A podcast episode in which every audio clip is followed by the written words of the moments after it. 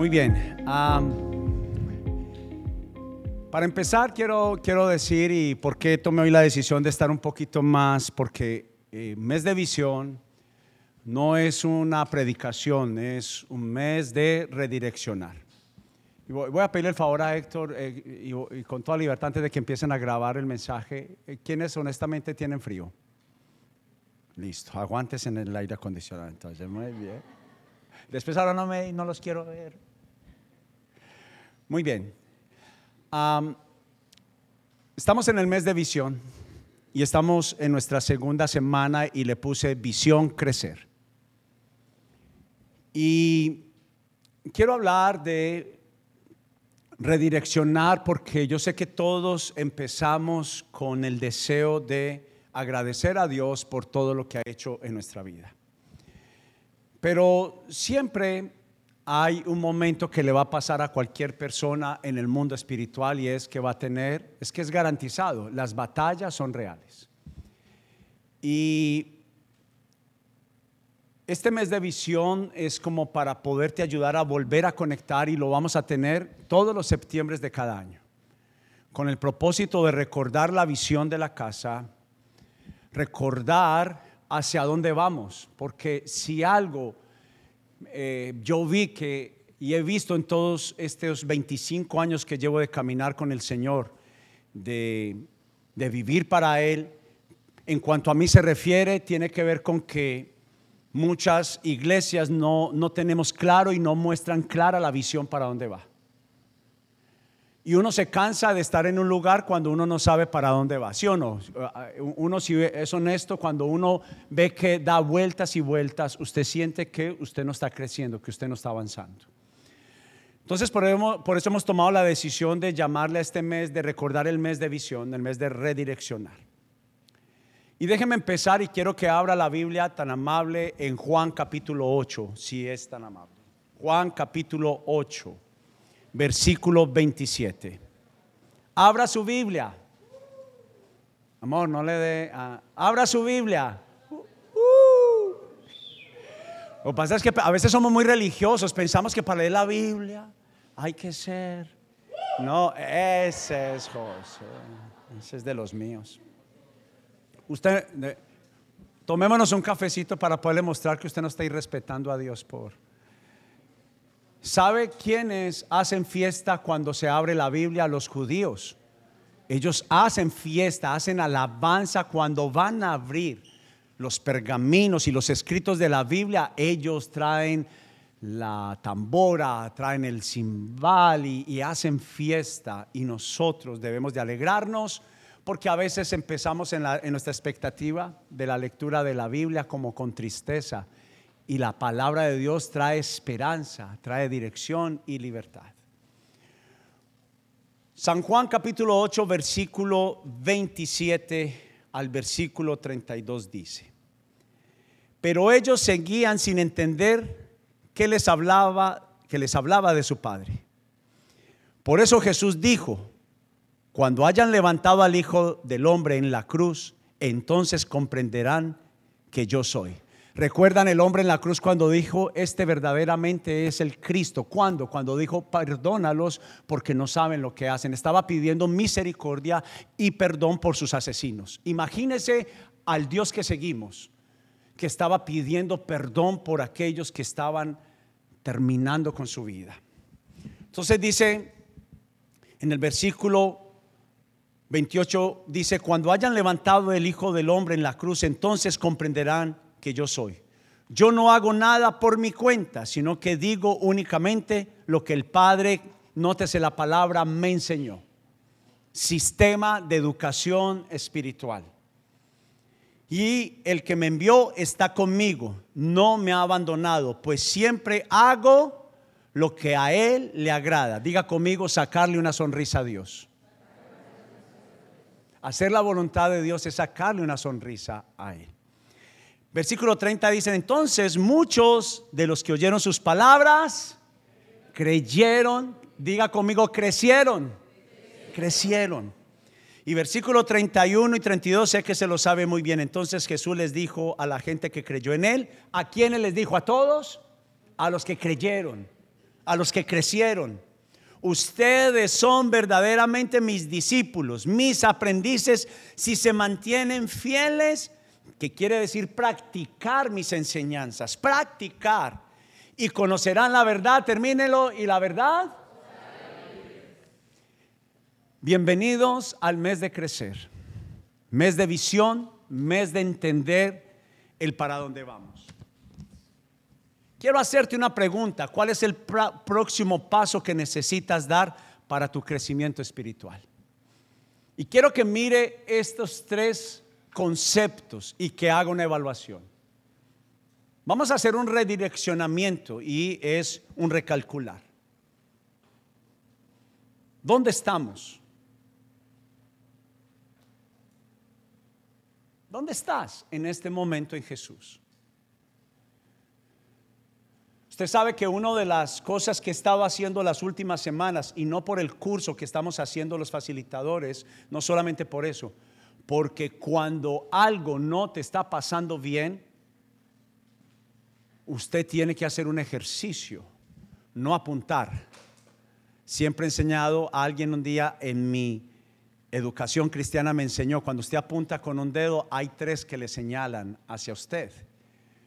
Y siempre tiene que haber una tendencia en autoevaluarnos. Y estoy haciéndome un periodo de autocríticas, de una autoevaluación. La Biblia dice, pruébese cada uno a sí mismo. La verdad es que no nos gusta mucho. ¿Por qué? Porque sabemos mucho del resultado que va a salir de esa autoevaluación. Y en esa autoevaluación muchas veces somos también muy buenos para poner ámeme aún con esto que le voy a decir, somos buenos inclusive para ponernos máscaras. Tenemos una respuesta automática y lo que se necesita es transparencia. Un buen inicio de redireccionar, de tomar una dirección correcta, tiene que ver con transparencia. No queremos que se nos revele nuestros errores porque quién mejor lo sabemos que nosotros mismos, ¿verdad? Y la verdad es que uno no, uno no necesita que alguien se lo recuerde. Pero por eso la disciplina de crecer tiene que ver con preguntarnos dónde estoy y qué sigue para mí. Número dos, ¿estoy avanzando o no? No solamente porque pienso en las matemáticas, pero los estadistas, los economistas, los financistas dicen que usted crece o decrece. La economía no tiene nunca estados medios. Cuando usted presenta un reporte económico, un reporte de vida, un análisis psicológico, una patología, habla de crecer o decrecer. Avanzar o estás retrocediendo. Y esto es la pregunta principal hoy. ¿Estás creciendo? O estás decreciendo. Cualquiera que sea su estado, tengo que decirle algo. Yo he estado en los dos. Yo he estado en los dos. Yo he estado tanto en los tiempos donde he podido crecer como en los tiempos donde no estoy creciendo. Entonces no hay ni uno solo que se pueda sentir mal y a los que tal vez se pudieran sentir bien diciendo, la Biblia dice, el que se crea que está muy bien, mire que no caiga. Porque muchas veces trabajamos con los ahorros de ayer. Escuche, esto es algo importante. Tal vez usted vive con la Biblia que leyó muy seguido hace aproximadamente un año. Pero yo no sé si se ha hecho la pregunta, ¿por qué sería que cuando en los tiempos del el pueblo salir por Egipto, salir de Egipto, ¿por qué tuvieron hambre? ¿Por qué tuvieron sed? Y cuando Dios envió la provisión, porque la enviaba todos los días con una porción para el día. Y una es una de las cosas que uno se debe hacer la pregunta. Dios pudo haber enviado un alimento que no se dañara para que durara por aproximadamente al menos una semana. Pero la realidad es que Dios quiere asegurarse que dependemos de Él cada día. Y por eso Dios dio la ordenanza, no recojan de más, solo recojan la porción del día.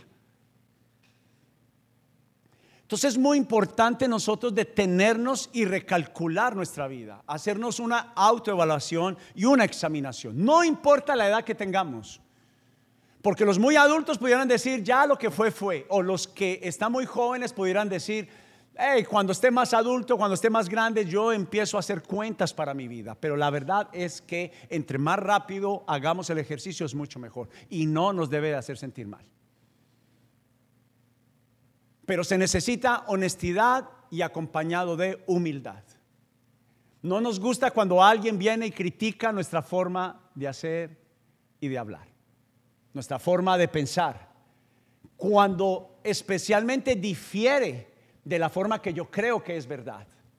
Por eso Jesús tuvo una discusión de lo que era verdad. ¿Y qué es verdad en el concepto de lo que me enseñaron en mi formación de vida, en mi formación familiar. Porque muchos de los conceptos con que hoy luchamos para crecer, para avanzar, para dar resultados, tienen que ver con los conceptos que sembraron en mí. Lo que me dijeron que era, que era verdad. Y Jesús tuvo una conversación muy seria con estas personas, porque el debate era, ¿eres o no eres? ¿Eres verdad o eres mentira? Porque algunos decían que inclusive los milagros que hacían Jesús eran mentiras, eran provocados por demonios. Póngase a pensar. Y Jesús tuvo que decir cómo Satanás va a echar fuera a Satanás. Pero a veces nosotros trabajamos en nuestra vida, en nuestro detenimiento, me, refiero a nuestro decrecimiento pensamos que es lo que nos tocó. Y lo primero que quisiera decir en este día, en nuestra autoevaluación, es que hay alguien interesado en que no crezcamos. La Biblia habla y menciona que somos la imagen y semejanza de Dios. Y el diablo aborrece todo lo que se parece a nuestro Dios. Nos parecemos, la imagen es, tenemos ojos, tenemos brazos, tenemos pies y crecemos. La Biblia también dice que a la edad de 12 años Jesús fue reconocido como alguien que creció en estatura y en sabiduría. El mismo Jesús se pierde en la Biblia aparentemente, pero fue el tiempo de formación. Es más, 30 años duró la formación de Jesús. 30 años. Yo creo que Jesús por lo menos a los 18, como que están nuestros jóvenes a los 18, yo ya quiero despegar pero él esperó hasta los 30, esperó hasta su momento, pero porque fueron 30 años de redireccionamiento, de crecer. Escuche, no puedo dar buenos pasos si primeramente no voy al fundamento profundo. Y también escribí estas, estas cosas hablando de algunos hábitos. No crecer es igual a, quiero que lo mire, vaya uno con uno conmigo, no vaya al segundo ni al tercero, espere por mí. Hace un año hablábamos que no crecer es igual a venir a la iglesia y seguir con los mismos hábitos y pecados. Pero pongámonos de acuerdo. Hay hábitos, hay pecados que me pueden. Aló, algo que me ayudaría para que te bendiga y te haga libre, que hay fuerzas dentro de mí, como el apóstol Pablo decía. Lo que no quiero hacer, eso hago. Ah, el gran apóstol Pablo dijo, lo que no quiero hacer, eso hago. Héctor, vamos a apagar el aire, por favor, si pueden ayudarme con eso. Yo les dije que les iba a empezar a dar frío.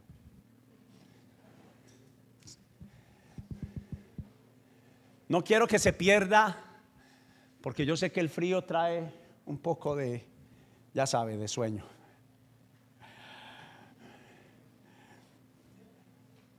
Mire para acá. Algo que me hizo muy libre era que yo no soy un Superman espiritual. No lo soy. Es imposible creerme lo que no soy. Mire para acá, en el desierto, en los momentos de dificultad que vamos a pasar todos, porque cuando usted va a pasar una etapa de crecimiento, va a pasar un nivel, va a pasar un grado, usted pasa un examen. ¿Estamos de acuerdo? Pasamos exámenes. Dentro de la vida espiritual hay que presentar exámenes. Y algunos son finales donde los que hay que estudiar. Algunos, ahora que salió la licencia en New Jersey, saben lo que es tener que estudiar mucho para tener la licencia, ¿verdad? Aleluya. Pero la realidad es, la realidad es que muchos de estos de estas batallas espirituales que Satanás batalla en nuestro interior, no nos quiere ver crecer. Él quiere que nosotros nos estanquemos porque sabe que somos un detonador cuando crecemos. Somos un detonador.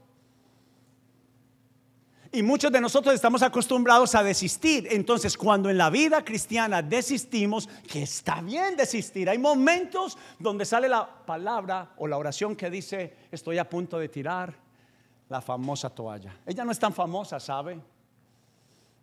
Pero algo que te va a ayudar mucho es pensar, y ahorita lo voy a mencionar, te va a ayudar es, antes de tirar la toalla, antes de detenerte y parar, piensa en tu vida ahora que has en las luchas, has caminado con Él, ahora piénsalas sin Él. ¿Cómo sería tener una batalla real sin Dios? Y esto es como un terreno espiritual. Si tú avanzas, tú conquistas. Pero cuando tú retrocedes, Satanás está ganando ese terreno en tu vida. Por eso es que las oraciones se convierten en una batalla. Las oraciones son un campo de batalla, porque habla de una línea donde está Dios y el enemigo y nosotros estamos en la mitad. Y por eso la Biblia dice que Dios, Jesús le dijo a Pedro, Pedro, Satanás te ha pedido para zarandearte, te ha pedido para sacudirte. Y nosotros estamos de morirnos cuando este momento viene, que le garantizo va a venir. Jesús dijo, va a venir un momento donde su vida va a ser sacudida. Momentos, experiencias de vida. El problema es si somos un árbol aparentemente grande y fuerte. Y a veces esa apariencia de fuerza es la que no nos ha dejado avanzar, porque aparentemos ser fuertes, pero por dentro estamos adoloridos experiencias de vidas que no han sido sanadas. Por eso la palmera es más fuerte que el árbol más fuerte. Porque la palmera, aunque ventea muy fuerte, ella es flexible en medio de las circunstancias. ¿Cuáles son los hábitos con que venimos a la iglesia, que traemos y todavía los hacemos en nuestra vida? Dos, no crecer es igual a salir de la tierra prometida, pero seguir haciendo lo que hacía en Egipto. ¿Qué se hacía en Egipto? A veces tenemos todavía, estamos libres, pero todavía sentimos que tenemos cadenas. Hay gente que viene a la iglesia y todavía está igual de triste. Y algo tiene que pasar. Pero sabe que es un estado de crecer, no es un estado de perdición, no es un estado de perder, es un momento de darme cuenta en mi autoevaluación que algo tengo que hacer con mi vida espiritual. También es, no crecer es igual a tratar de ir adelante sin retroceder. Llega un momento de la evaluación que yo tengo que hacer también un parar en el camino. Soledad quietud, silencio. Estamos a veces, mire para acá, a veces estamos muy aturdidos. Y nos acostumbramos tanto a las crisis que cuando el Señor empieza a orar en nuestro corazón y empezamos a crecer el milagro de nuestros hijos a pasar, el milagro de las finanzas a suceder, empezamos a sentir que ya no hay mucho por qué orar. ¿Aló? Y empezamos a perder nuestro estilo de vida de la oración. Porque solo nos acostumbramos a orar cuando estábamos qué? En crisis. Cuando estábamos en dificultades. Pero Jesús dijo, vengan a mí los que están cansados y trabajados, entréguenme su carga. Entregar la carga a Dios es parte del crecimiento. Yo avanzo más rápido cuando entrego a un rindo a Jesús mi voluntad para que se haga su voluntad. Yo no sé en este real, realinearme con Dios si podría caber la oración en tu vida donde tú digas, a mí me gustaría hacer y ser esto. Y es en el mismo momento que usted eleva la oración, mire para acá, es en el momento que usted eleva la oración donde vienen los ataques. Porque usted se metió en un momento de que de dependencia a Dios, está dejando su voluntad para que se haga la de Dios. Y allí son las mayores batallas. ¿Sabe por qué? Porque las personas tienen garantizado éxito cuando hacen la voluntad de Dios. Escúchenme. Entonces Jesús, para podernos entender, entró a un desierto guiado por el Espíritu Santo. Entró al desierto guiado por el Espíritu Santo. Pero en el, en el desierto, Satanás atacó tres áreas en Jesús, que es el prototipo. Jesús venció para que nosotros nos diéramos cuenta que podíamos vencer, podíamos crecer. Y la primera fue con el, si tú eres, si eres hijo de Dios. Satanás ataca en nuestro crecimiento pensando que lo que yo soy es lo que yo hago. Aló. Si hago bien las cosas, soy alguien. Recuerdan lo que una vez yo mencioné acá. El dicho de nuestros padres, estudie para qué? Para que sea alguien en la vida. Perdóneme ese argumento, padres, no hagan eso con sus hijos. Tus hijos siguen siendo tus hijos, lo hagan bien o no lo hagan bien. Aló. Dios piensa de nosotros, no importa para mí, eres valioso, lo logres o no. Dos, lo que tienes. Eres lo que tienes. Si no tienes el auto, la casa, los dólares ahorrados, el trabajo, y no nos mintamos, cuando no tenemos el trabajo que anhelamos, nos sentimos menos. Por eso cuando llegamos a este país sufrimos pensando que por un inicio que no es el que nos soñamos, una experiencia de vida que no buscamos, que no vi, que vino de repente a nuestras vidas, nos pega muy duro. Aló. Porque nos dice el sistema y el mundo que somos lo que tenemos. Y número tres, este es brutalmente para mí, tal vez era. Y es la opinión de otros. Somos lo que otros dicen de mí. Oh, aló. Si nos dicen que somos muy buenos, nos sentimos gigantes. Pero cuando nos dicen que no eres tan bueno, creemos, pensamos que eso somos y nos abatimos. Y la mayor batalla es que Jesús sabía que si él ganaba esos tres momentos, sería el ejemplo para nuestras vidas de decir, lo puedo lograr. No es lo que tú trabajas, no es la posición que tienes, no es lo que te dicen otros, es lo que tú eres. Y la Biblia dice, el débil diga fuerte soy. La Biblia dice, elegí a los que no son para que sean. La gloria del Señor es manifestada cuando un iletrado como Pedro, el Señor lo hace el pastor de la iglesia, el líder de la iglesia. Pero como el enemigo ha atacado el quien tú eres, no has avanzado. Por eso todo ir tiene un dejar. ¿A qué tenemos que morir? A las posesiones, al amor a las posesiones, el amor al que dirán y al amor por mí mismo.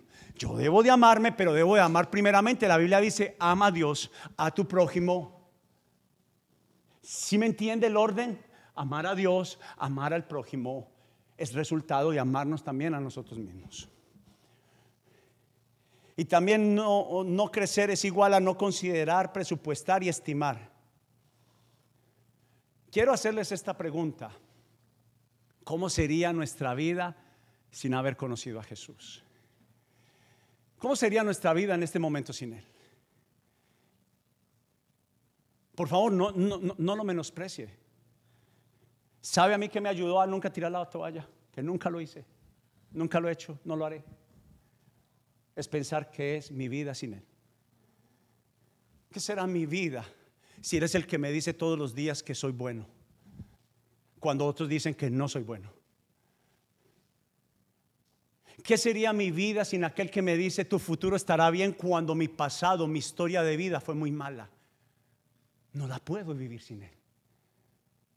¿Qué haré sin Él ante los momentos difíciles cuando yo entiendo que con mi capacidad limitada hasta aquí llego, no me alcanzó. Lo necesito a Él.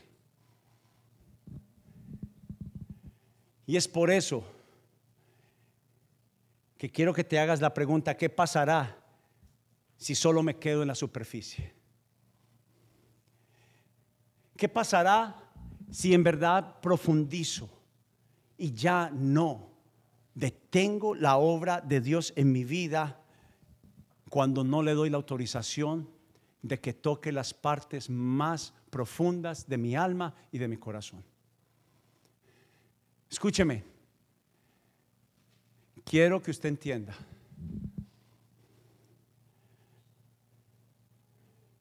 Que las raíces más profundas a veces son las que nos detienen. Mire para acá. El lunes pasado estuvimos aquí cortando algunas matas para poner la iglesia bonita. Y adivine qué toqué.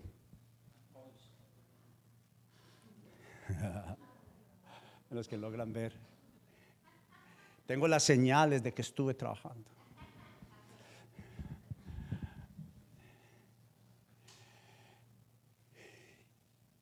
En nuestra primera sede en Englewood me pasó exactamente lo mismo.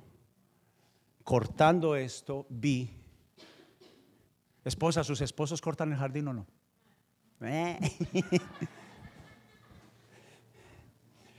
Mire esta imagen, no se pierda. Las flores bonitas, los arbustos bonitos, por lo regular, sabemos que en esta época salen la maleza.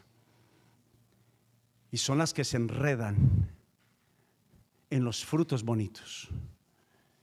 Y vi esto literalmente acá y tanto acá como en mi casa. Las jalan hacia abajo. Y la Biblia las llama raíces de amargura, raíces de dolor, que no te permiten crecer. Tu historia de vida, los momentos de familia que te tocó vivir, Y cuando no es cortado de raíz, tarde o que temprano tú sobrevives. Ellas al fin y al cabo, las flores bonitas están ahí, sujetadas, pero están. Y tú entiendes que no das fruto, no avanzas. Tú sientes que tu familia no está fructificando, ni tú tampoco. Pero tenemos que darnos cuenta que la Biblia dice que el labrador vendrá el labrador es nuestro Padre Celestial. Y cuando nosotros clamamos, la Biblia dice que es de, para poder crecer debemos de autorizarle al labrador trabajar en nosotros. Y dice que para que llevemos más fruto, Él cortará las partes que no están bien. Pero solo sucede en el momento que le decimos, le damos autorización córtalas de mi vida. Piensa en la palabra cortar. Practique ahora un análisis de 30 segundos. Cortar. Piensa en el jardinero, piensa en el labrador. Te acostumbraste a estar sujeto. ¿Sabe qué? El pueblo de Israel cuando salieron de Egipto, extrañaron a Egipto. La promesa era que iban para la tierra prometida, pero cuando hubo hambre, cuando hubo sed, mejor era haber estado en Egipto. Y casi matan a Moisés y Aarón. Querían matarlos. Escúcheme, preferían las migajas, las lentejas de Egipto que los frutos abundantes de la tierra prometida. ¿Cuántos de nosotros nos encontramos en el estado de querer todavía quedarnos en una vida de esclavitud? Y yo tengo que decir esto, para poder crecer necesitamos practicar a Dios. Pero quiero tomarme un instante para esto. La práctica tiene que ver con trabajar. Apóstol Pablo da dos ejemplos. El atleta. Yo no sé de atletismo, Pero entiendo que el hombre que corre los 100 metros en, en casi menos, en 9 segundos, entiendo, se prepara diariamente 6 horas. Usain Bolt, Bolt, o como se llame mi amigo, ¿cómo se llama él?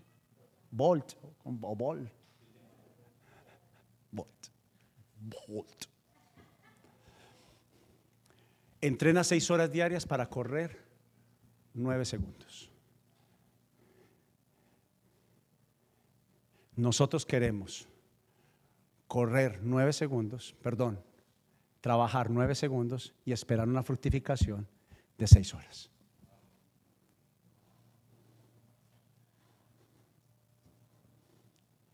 Mi papá me enseñó dos cosas en la vida. Él me dijo, mi hijo, me dijo, hijo, siempre ande derecho. El día que usted se tuerza un poquito, usted va a recibir los resultados de haberse desviado. Eso me lo dijo a la edad por lo menos de 7, 8 años cuando él me llevó por primera vez a enseñarme a vender. Yo tuve mi primer entrenamiento como a la edad más o menos de 7, 8 años para ir a vender. Y me dijo, dos, lo que usted siembre, eso usted va a recoger. La factura se cobra. Tarde que temprano la fructificación de la vida se hace una realidad.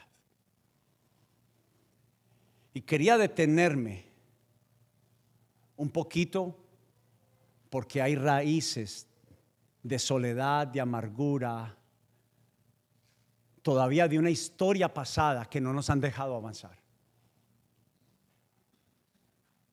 Porque al final somos los resultados, pero es la mentira más diabólica que he encontrado. Si tengo resultados, soy bueno, si no los tengo, soy malo. Y Jesús llamó a los más malos para que fueran sus discípulos. ¿Aló? ¿No le sonó muy, muy espiritual eso? Pues es la verdad. Al más enojado de todos, al más incrédulo de todos, llamó Dios para que le sirviera. A la más pecadora de todas, a una adúltera, a una prostituta, llamó para que le sirviera. Entonces, tenemos que pensar en lo siguiente y quiero dejarles tres cosas importantes. Ayuda a tu familia a crecer. Primero, padres, ayuda a crecer a tus hijos.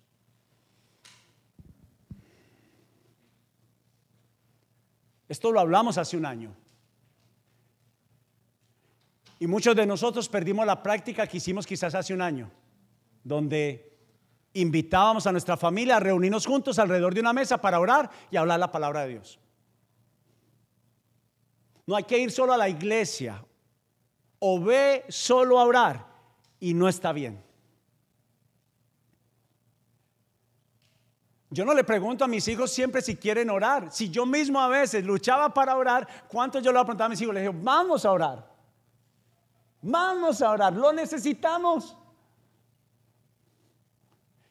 No es solo poniendo alabanzas como ambiente musical, no es. La Biblia no hace nada por sí sola abierta. Ella tiene poder cuando se practica, cuando se enseña y se practica. Haz un estilo de vida y oración y la meditación de la palabra de Dios en tu casa. ¿Qué es la meditación? Pensemos en ella. ¿Sabe por qué la gente no cree en la palabra de Dios? Porque nosotros mismos no tenemos fe en ella. ¿Aló? Porque si usted está convencido que el producto funciona, usted le dice, venga que le tengo algo que le va a servir. Y si necesita un vendedor, me llama.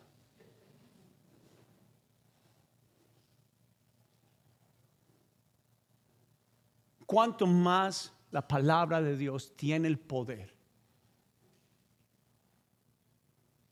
para decirte que lo que Dios promete lo cumple. Dos, crea un ambiente y atmósfera de amor hacia Dios y la iglesia. Ojo con cuidado. ¿Con qué castigamos a nuestros hijos? Se me va a leer la Biblia. Papá, venga para acá. crezcamos juntos. La Biblia no es un castigo, es un deleite, es una alegría. Comprométete tú primero para que seas un ejemplo en el servicio y compromiso en la iglesia. Sé el primero y primera en hacerlo. Mi hijo, no fume, eso le hace daño. No, no tengo que decir lo otro. Apoya que tus hijos siempre tengan tu apoyo para asistir a Evidencias Teens, a John Adult. Anímalos. Y lidera tú primero. Lidera, sé tú primero. Por favor, no hay tiempo que perder. Los hijos volvieron a la escuela y en la escuela están enseñando a no creer. Aló. Mis hijos estudian toda la semana, entrenan toda la semana, vienen a ensayar la música aquí para los domingos en la semana. Y ellos son los primeros que estamos llamando a ayunar los sábados cuando hay ayuno y se quedan en la tarde con nosotros en las tardes de adoración. Porque si ellos no reconocen esto en su niñez y en su juventud, cuando lleguen a la universidad no lo van a hacer. Y serán una presa fácil, como dice mi esposa, al que no ayuda el diablo se lo desayuna.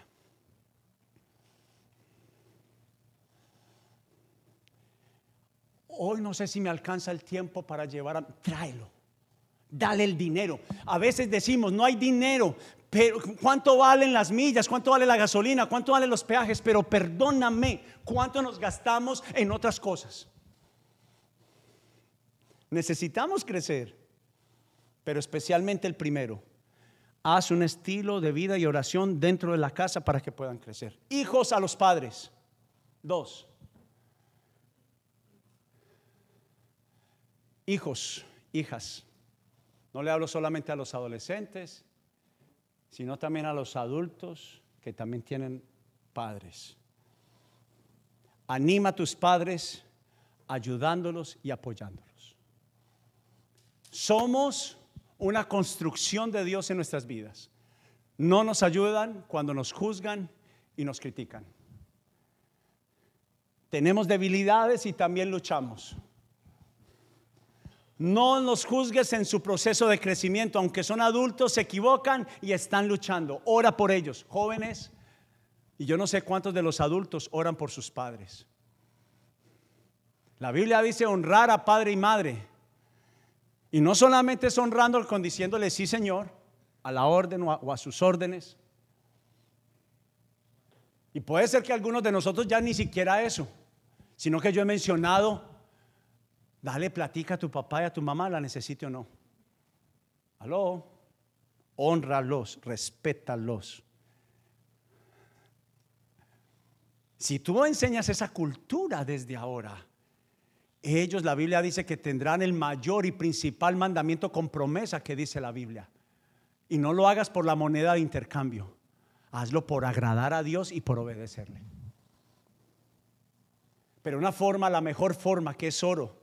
Dios me ha dado una gracia tan especial que los abuelos de esta casa cuando vienen a visitarnos, sus padres, y yo los escucho decir, pastor, me llevo esta iglesia en su corazón y voy a estar orando por usted y su familia. Eso es oro para mí, son como mi papá y mi mamá, diciendo, voy a orar por ti. Es oro.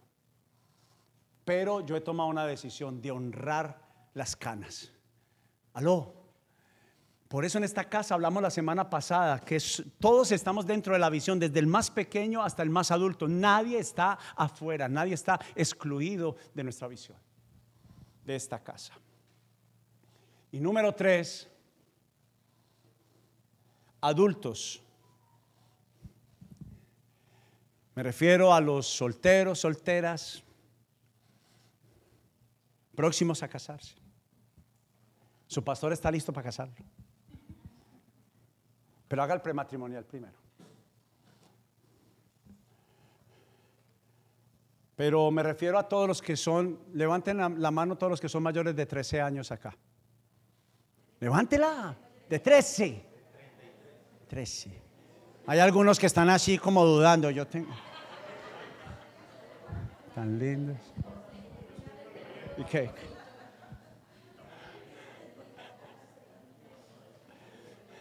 Oiga, esa casi no levantan la mano. Todos los que tienen ya decisión, voluntad propia, pongan en orden sus prioridades. Esto es lo que yo he encontrado en la teoría de la Biblia. Dios, familia, servicio en la iglesia y luego trabajo. Escúcheme. Dios nos ha dado el honor que somos una iglesia de promedios altos. Entre hemos crecido, se ha aumentado el número de personas que sirven aquí en la iglesia. Por lo regular hablaba de que en la mayoría de las iglesias son solo un 10%. Nosotros somos casi un 30-35%. Del tamaño que somos, tenemos un equipo casi de 35-40 personas que sirven, nos ayudan, se reparten los fines de semana para ayudar en las diferentes áreas. Pero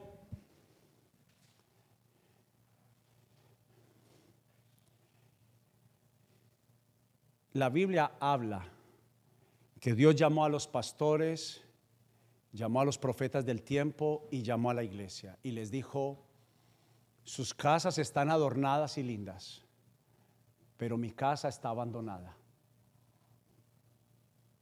Y hablamos no solamente desde el punto de vista de la pintura, ah, ah.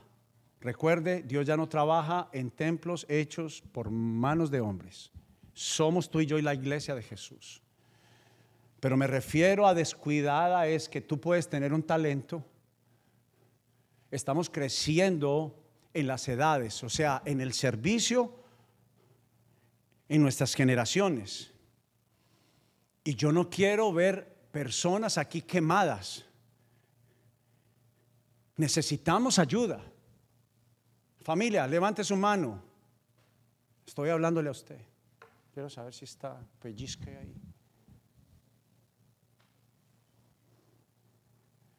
Pero yo no quiero ver las 52 semanas a la misma persona. Quiero, hablo de habilidades y capacidades que el Señor te ha dado. Necesitamos de tu apoyo. Y déjeme decirle algo, lo que tanto escuché a algunos pastores decir, métete en los negocios de Dios y Dios se va a meter en los tuyos. Eso es efectivo. Dos, dispongan sus vidas al servicio del Señor. Tres, decidan crecer en Jesús reorganizando sus vidas con, las, con nuestras tres metas. Otra vez, Meli, si puedes poner por favor nuevamente nuestra gráfica de nuestra visión donde habla de nuestra formación espiritual. Estábamos diciendo hace ocho días que nuestros tres metas son estar con Jesús, convertirnos como Jesús y hacer lo que Jesús hacía. Pero vienen fruto de nuestro sistema educativo. Quiero que pongan mucha atención porque es importante. ¿Por qué dejamos de hacer grupos evidencias? para capacitarnos mejor para ustedes, nosotros los facilitadores, tener el hacha afilada, estar lo más sanos posibles. No somos perfectos, no somos santos que ya están a punto de ir al cielo. Somos imperfectos, pero al estar cerca a Jesús, nos hacemos como Él. Nos convertimos como Él y, y por resultado hacemos lo que él hacía. Pero este es nuestro sistema educativo o el inicio. El domingo se enseña, se da la palabra de Dios. Pero siempre nos hemos hecho la pregunta, ¿y qué sigue después de escuchar la prédica y la enseñanza del domingo? Por eso es que nuestra vida es como una cosmovisión. Déjeme explicar la palabra cosmovisión. Es que lo que veo solamente es un espejismo de la realidad, de lo profundo. Es el iceberg en el cual yo veo solamente un 10% de la realidad que no estoy viendo de un 90%. La apariencia. La apariencia es que aparentemente he podido sobrevivir. Pero cuando no te involucras y no practicas, sientes que retrocedes, que no avanzas y no creces. Y hemos encontrado por fructificación el número primeramente de un crecimiento interior. Porque practicamos la palabra de Dios y lo hacemos por un periodo de tiempo. Porque podemos ser honestos, mucho de lo que no nos ha dejado avanzar son nuestras experiencias de vida. Volvemos a decir, nos atajan, nos jalan, nos dan una incapacidad, parecemos inválidos espirituales, parecemos personas dolidas, lo somos, pero con las prácticas Jesús enseñó diciendo, mire lo que dijo Jesús, se lo quiero recordar. El que me envió está conmigo y no me ha abandonado, pues siempre hago lo que a él le agrada, practicar. Él dijo, los que verdaderamente son mis discípulos son los que hacen la voluntad de Dios, los que la practican. Pero hemos estado hablando lo importante y nos ha dado un resultado y que yo quiero que el 2023 crezca. Pero una vez más les quiero decir, solos no lo por lo regular hay menos posibilidades de que lo logres. Necesitamos a la familia, necesitamos a la comunidad para ayudarnos. ¿Cómo podemos soportar el peso ante la soledad? Y estamos enseñando las prácticas más saludables como las que Jesús vivió en el desierto. Déjeme decirle algo, mire para acá que estoy casi terminando. El desierto no es el problema.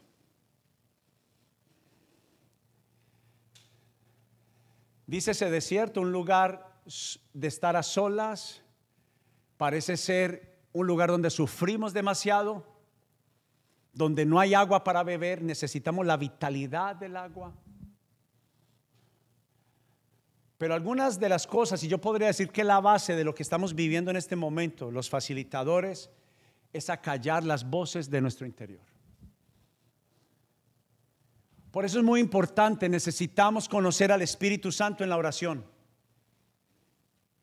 Déjeme decirle algo, la mayor fructificación que hemos vivido los últimos meses tiene que ver por cuánto decidimos conocer al Espíritu Santo. Y yo he tenido claridad. Cuando mi esposa y yo oramos por ustedes, ¿sabe qué oramos? Abre sus ojos. Remueve su corazón. Porque de oídas lo escuchamos de oídas escuchamos la palabra de Dios, pero cuánto de ella practicamos es otra cosa. El estado de nuestras experiencias de vida, si son las que Jesús promete, vengan a mí y yo los haré descansar. Pero tiene que ser practicado lo que Él dijo por un periodo de tiempo. Si Él dijo, oren, está hablando de un periodo de tiempo. Si Él dijo, mediten en las escrituras, necesitas un periodo de tiempo. Pero quiero terminar mostrando y finalizando con nuestro sistema educativo los pasos de crecer. Nuestro domingo de visión y de crecer. Pon la siguiente, Meli, no sé si esto quedó. ¿Quedó o no? ¿Tienes algo más? No. Ok. Quiero hablarle de cinco pasos que hay en nuestro sistema educativo. Y tenemos un paso uno que son cuatro clases que hoy tuvimos la tercera clase de esto. Tal vez tú nunca has venido, pero son los el A, B y C de Dios para conocer la visión de la casa pero especialmente para conectar con Dios, conectar con la comunidad, conectar con mis dones, con mis talentos.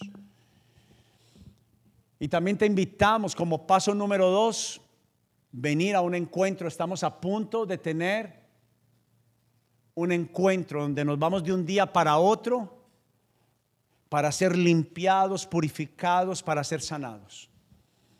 Necesitamos ser sanados. Uno de los pastores que más aprecio en mi vida dijo, el que no tiene a Cristo necesita a Cristo y el que tiene a Cristo necesita ser libre todos los días. Y un encuentro es como, equivale como a, a unas, póngale por lo menos unas 20 reuniones de domingo. Porque vamos a sanar nuestros corazones. Número tres, hablamos del bautismo. Nos pueden preguntar de qué se trata. Pastor, ¿debo de volverme a bautizar? Me bautizaron de niño. Enseñamos de qué se trata.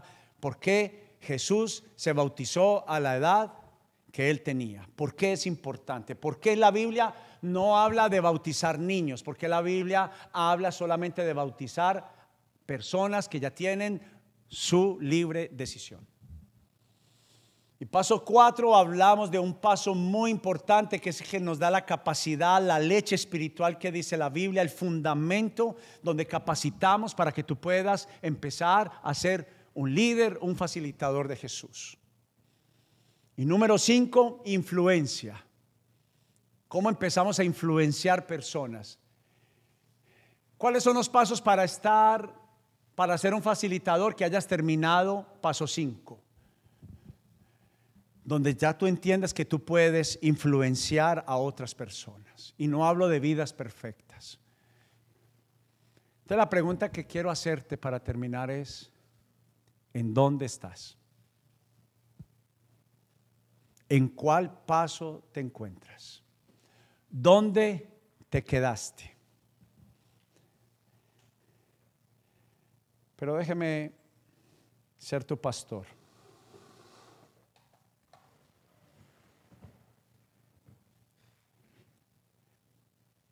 Tomémonos un cafecito en este momento.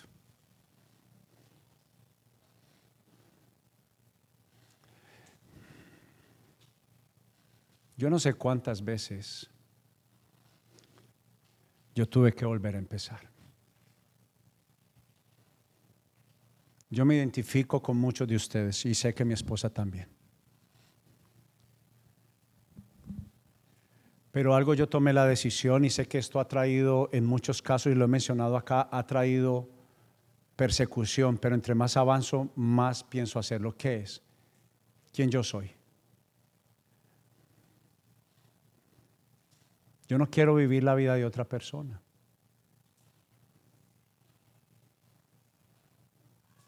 Y te invitamos aquí en Casa Evidencias a que no vivas la vida de alguien más.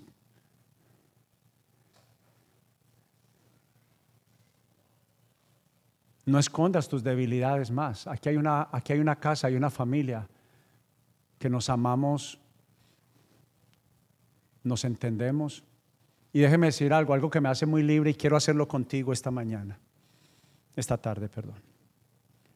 ¿Sabe cuándo empecé a hacer un mejor rol? ¿Sabe yo cuándo siento que empecé a hacer un mejor rol con mis hijos? Cuando me quité la carga de ser un papá perfecto. Y no crea que ocurrió hace ni tres ni cuatro años. Eso ocurrió el año pasado. Les dije a los tres, los llevé, yo no sé ni siquiera si ellos se acuerdan, pero les dije, por garantizado, les deposito algo de una vez, un ahorro de una vez, me voy a equivocar. Y mis hijos estuvieron conmigo y les, y les pregunté, estábamos en uno de los restaurantes que a ellos más les gusta digo el nombre, propaganda, tiene alitas y sabe a pollo y tiene que ver con el búfalo. Los tres, los tres matan por eso. Burger King, no. A ah, la chatarra. Ay. Ojo, ojo, que la, he escuchado que la dueña a veces ha venido, ¿cierto? la bendecimos y, me está dando buenos resultados, empezar a volver a tener hábitos saludables. Ya estoy sintiendo mi cuerpo otra vez responder para bien. Pero déjeme, déjeme cerrar, quiero, quiero cerrar, quiero cerrar. Yo tomé la decisión hoy y este mes de visión no, no dar una prédica, sino acercarme a tu corazón. Yo prefiero no mostrarme espiritual porque no necesariamente no dar una prédica, estamos como más bien tratando de dar enseñanzas de vida que construyan vida. Pero yo quiero que seas libre y que descanses ya de que ya por sentado nos vamos a equivocar. A veces te detiene la autocondenación. Y yo te garantizo, y alguien ayer me decía, yo te quiero a ti, que no es mi hijo, no son mis hijos naturales, me dijo, yo te quiero a ti con errores y con virtudes, pero te quiero. Uno de mis hijos entre ustedes me dijo así. Y eso fue un bálsamo para mí. Fue un bálsamo porque me descansa. Porque te garantizo que yo me voy a equivocar. Algo que me ha hecho ser mejor y ser me invita a ser un mejor ejemplo es que tú me ames a pesar de que yo entiendo que entendiendo que tú sabes que yo me voy a equivocar y sigo contando con tu apoyo. Y me ha hecho un mejor hombre. Y por eso yo hoy en día que sé que ser iglesia es tener una familia que no te condena, que te apoya. Te hago la pregunta, ¿es bueno estar solo? ¿Es bueno esconderte solamente en tu mundo? Te hago la pregunta, ¿con quién vives tus pruebas? ¿Con quién vives tus pruebas? No, levante la mano los hombres, con tatuajes y todo, levántela ahí. Amo los tatuados aquí, los de blue jeans rotos. Gracias, bájela. Hombres, mi pastor me dijo esto hace como 18 años. Me, llevó a su oficina y me dijo, yo pensaba que decía, Alex, estas van a ser las canciones del fin de semana. Alex, vamos a hacer la cruzada evangelística. Cuando me va diciendo, noto que eres muy callado. Y tú puedes llevar, y me dio el ejemplo que le dijo su pastor a él. Tú puedes llevar 50 años de ser cristiano y 50 años de ser pastor y siempre necesitarás a tu pastor que te escuche.